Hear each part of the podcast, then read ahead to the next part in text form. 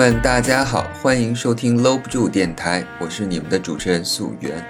上周啊又断更了一次，我在这儿呢只能又一次剖腹自尽了。那么前两天呢，老任又悄没声的开了一场迷你直面会，和上次一样，同样是介绍了第三方的游戏，就是 Partner Showcase。今天呢，我们就来给大家介绍一下本次直面会上介绍的一些游戏。首先呢，直面会是分美版和日版的，在游戏上呢有一些细微的差别。我们在这里会以美版的顺序来讲，然后再捎带补充一下日版提到的一些内容。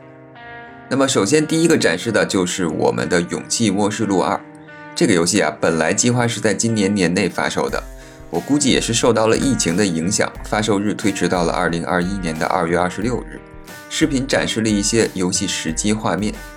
介绍了四个职业，分别是防御反击的守护者，用音乐提升战斗力的吟游诗人，可以控制怪物攻击的怪物大师，还有攻击方式靠轮盘的赌徒。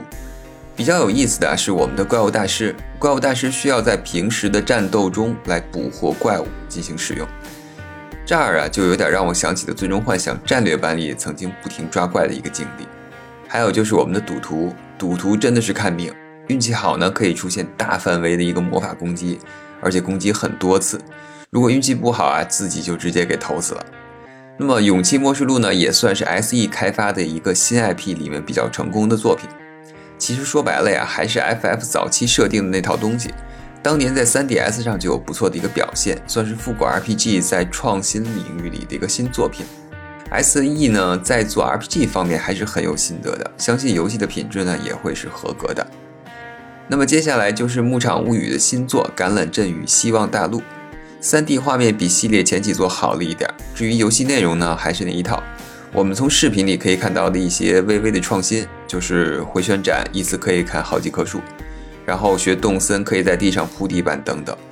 怎么说呢？有点惊喜不足。我之前也在新露谷的节目中吐槽过《牧场物语》这几年的一个发展，一直有一点跟不上时代的美术和不痛不痒的创新，导致大家对这个系列呢渐渐失去了兴趣。我们能够从视频中看到啊。新作在造型上力求保留《牧场物语》经典的一个设计，那个胖嘟嘟的奶牛就夸张到不行。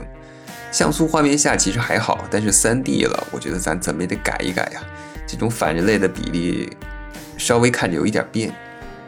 同时呢，日版还公布了《符文攻防五》，也就是我们之前说的这次的《符文攻防》啊，算是在画面上有了一个大的改变，采用了类似 V 平台《符文攻防一代》的一个 3D 画面。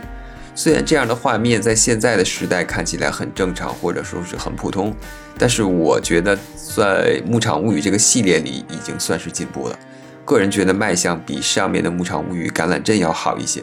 虽然战斗看得我有点尴尬。本作呢将在二零二一年五月二十日发售，并且下周将会给任天堂会员提供免费的一个《符文攻防四》的豪华版，大家可以在一周之内免费的游玩。感兴趣的朋友呢，可以来体验一下这个游戏啊。当然，绝对不是一周就可以玩完玩通的，大家呢也就可以当一个买前的参考。当然，我们的《符文攻防四》豪华版还保留的是 3DS 上的那种俯视视角 RT 的一个画面，但是它的人物建模是 3D 的。呃，游戏内容是差不多，但是就是在画面上会有一些区别。那么接下来呢，是一款末日生存游戏《The Aftermath》。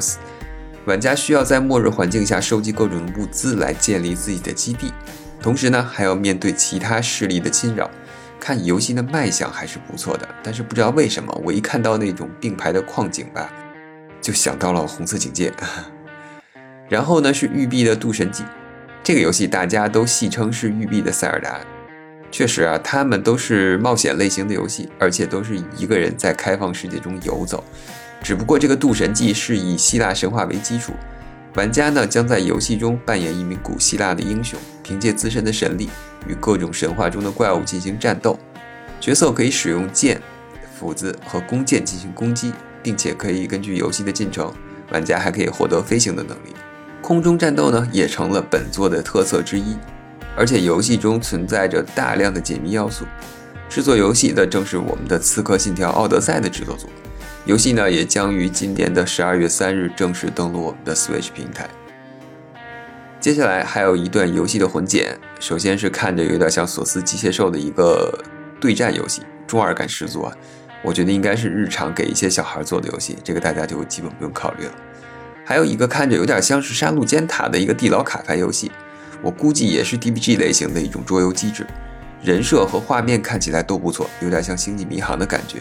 各种外星种族啊、高科技啊等等。然后这个游戏呢，我个人感觉还是不错的。然后这个游戏呢，我就没看太明白，好像是一个岛屿建设游戏，因为它只展示了一个大量的景色、一些远景，其他的我也没有太注意。好了，总之这都不是重点。接下来呢，就是我们的杀手，这个经典的作品终于来到了我们的 Switch，小光头又开始各种杀人了。然后就是去年的 IGN 年度游戏 Control，说实话，我一开始是惊呆了，我说 Switch 能跑动这个游戏吗？而且看宣传片画面的时候。一点缩水都没有，吓得我是一激灵。然后再到标题页的时候，出现了一行小字：“Cloud Version”，啊，原来是云游戏的版本。至今啊，我也没在 Switch 上体验过云游戏，无论是之前的《刺客信条：奥德赛》还是《生化危机7》，因为云游戏对网络的要求还是比较高的，所以我一直没敢冒这个险。别到时候充了值，结果玩游戏卡死我，那就崩溃了。那么下一个介绍的作品呢，是须田刚一的《英雄不在三》。还是一贯的搞笑、狂暴、血腥的风格，很虚田刚一。和之前公布的一样，本次呢，我们的主角需要和外星人进行对决，战斗扩展到了整个银河系。除此之外呢，英雄不在一和二也登陆了我们的 Switch，现在就可以在 eShop 买到，价格也不贵，目前打折的情况下不到两千烟。英雄不在这个游戏啊，在 V 时代算是异军突起，以极度风格化赢得了很多玩家的喜欢。去年的《英雄不在外传》那个再战特拉维斯，其实并没有获得玩家的好评。大家反映玩起来更像是须田刚一为了满足自己的趣味做的一个小游戏合集，反正销量和口碑都不太行。我希望这次呢，须田刚一能给自己洗个白，再次证明一下自己。接下来是一个看着很欢乐的盖楼小游戏，玩家扮演一个飞碟，通过抓手来堆叠各种物品以完成任务。其实这类游戏啊很常见。但是这个游戏貌似是得到了任天堂的很大支持。我们在演示中看到，游戏中有使用任天堂第一方的游戏角色星之卡比。因为这次的直面会是 Partner Showcase，所以这个游戏啊，应该不是任天堂第一方的，所以我怀疑是任天堂的某个第二方小工作室的作品。游戏现在呢就可以从 eShop 上下载了，感兴趣的朋友们可以去看一看。最后呢，就是我们的重头戏《塞尔达无双：灾厄启示录》。游戏演示了各种可操控的角色，还展示了操控四神兽攻击的一个画面，确实很厉害。虽然攻击的效果没那么细致，感觉重复度很高，但是魄力十足，想想也是挺过瘾的。游戏现在呢还推出了试玩版，大家可以去 eShop 上下载实际体验一下。游戏包含了第一章，正式版的时候呢就可以继承试玩版的进度。我自然也是第一时间就下载了试玩版，在这儿呢我就和大家来简单分享一下我的感觉。游戏开头动画交代了一下故事，故事发生在旷野之息的一百年前，加农进攻海拉尔的时候，一个小小的机器人呢，不小心被激活，开启了一个时间通道，回到了之前的时间线。我觉得这种处理可能是为了后面展开多种结局而设计的。进入游戏的第一感觉啊，画面和塞尔达真的是太像，简直就是用塞尔达的建模，无论是角色、怪物、场景，还有光效的渲染。都和塞尔达旷野之息风格一模一样，但是当你实际操作起来，你就会发现手感上的巨大差别。首先是移动，旷野之息的人物移动啊是有一个渐进的，它会根据你摇杆推动的幅度有一个不同的移动速度，而塞尔达无伤呢却只有两档，一个是拔剑状态下的移动和收刀的加速跑，甚至镜头的移动也和旷野之息不同，很硬很硬，一点缓动也没给。镜头的自动跟随呢也做的比较简单。当然了，这个我觉得主要是和游戏类型相关，毕竟这是一个大型的 3D 战斗游戏，需要有足够的视角自由度，和塞尔达那种单人冒险所带来的镜头叙事方法是不一样的。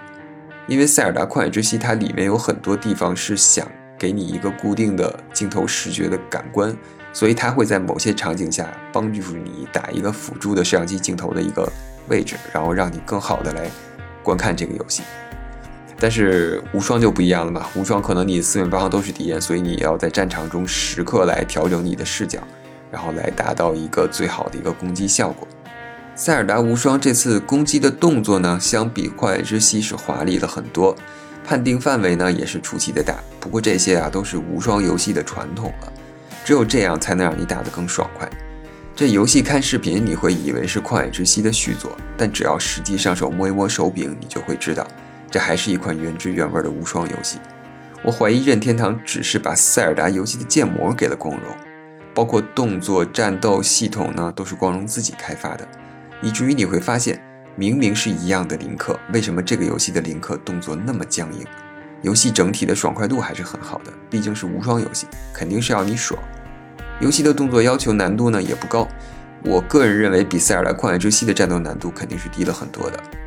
游戏中可以操控很多塞尔达系列的经典角色，第一章呢就可以使用我们的老奶奶鹰派。作为一个忍者，多重影分身还是很厉害的，感觉战斗力其实要比林克厉害很多。塞尔达公主呢，感觉就是像炼金术士一般的道具流。这次的游戏还支持双人联机，你甚至可以找朋友，就光用这个试玩版就可以进行一些联机游戏的体验。而且试玩版这次的内容也是很丰富的，据说有完整的第一章的内容，地图上也有很多可以探索的区域，算是比较良心了。说到底啊，塞尔达无双灾厄启示录骨子里还是一款无双游戏，战斗系统呢会相对枯燥一些。但是它最大的魅力可能就在于对塞尔达剧情的一个补充，甚至是承接《塞尔达旷野之息二》的剧情。因为这次有了穿越时空的设定，很可能我们会亲手改变一百年前的历史，给未来创造一种可能性。说完美版，日版还有一些不同的游戏展示，小游戏和复刻呢，我在这儿就不说了。还有一个新的游戏放在了日版直面会的最后，是由光荣托库摩开发的一款全新的文字冒险游戏。Bardi Mission Bound，人物是由《一拳超人》漫画版的漫画作家村田雄介担任游戏的美术设计。《一拳超人》啊，虽然是万的作品，但是其实村田那版的漫画看起来更好看，而且村田的分镜确实是很厉害，把他的漫画镜头连起来看，就好像是在看动画一样。这个游戏呢，我也是有点期待，希望能出个中文版，要不然实在是很头疼。好了，以上就是本周任天堂迷你直面会的全部内容。十一月呢，马上就要到了，PS 五和新的 Xbox 就要来了。二零七七虽然又跳票了，但是也不会太远。让我们就一起勒紧裤腰带，艰难的度过这个游戏井喷的年底吧。如果你也喜欢游戏，欢迎订阅我的频道，我会在每周五或者周六更新，推荐一些游戏或者和朋友们聊点什么。希望我的节目呢，能陪你度过无聊的通勤时间。朋友们，我们下期节目再见，拜拜。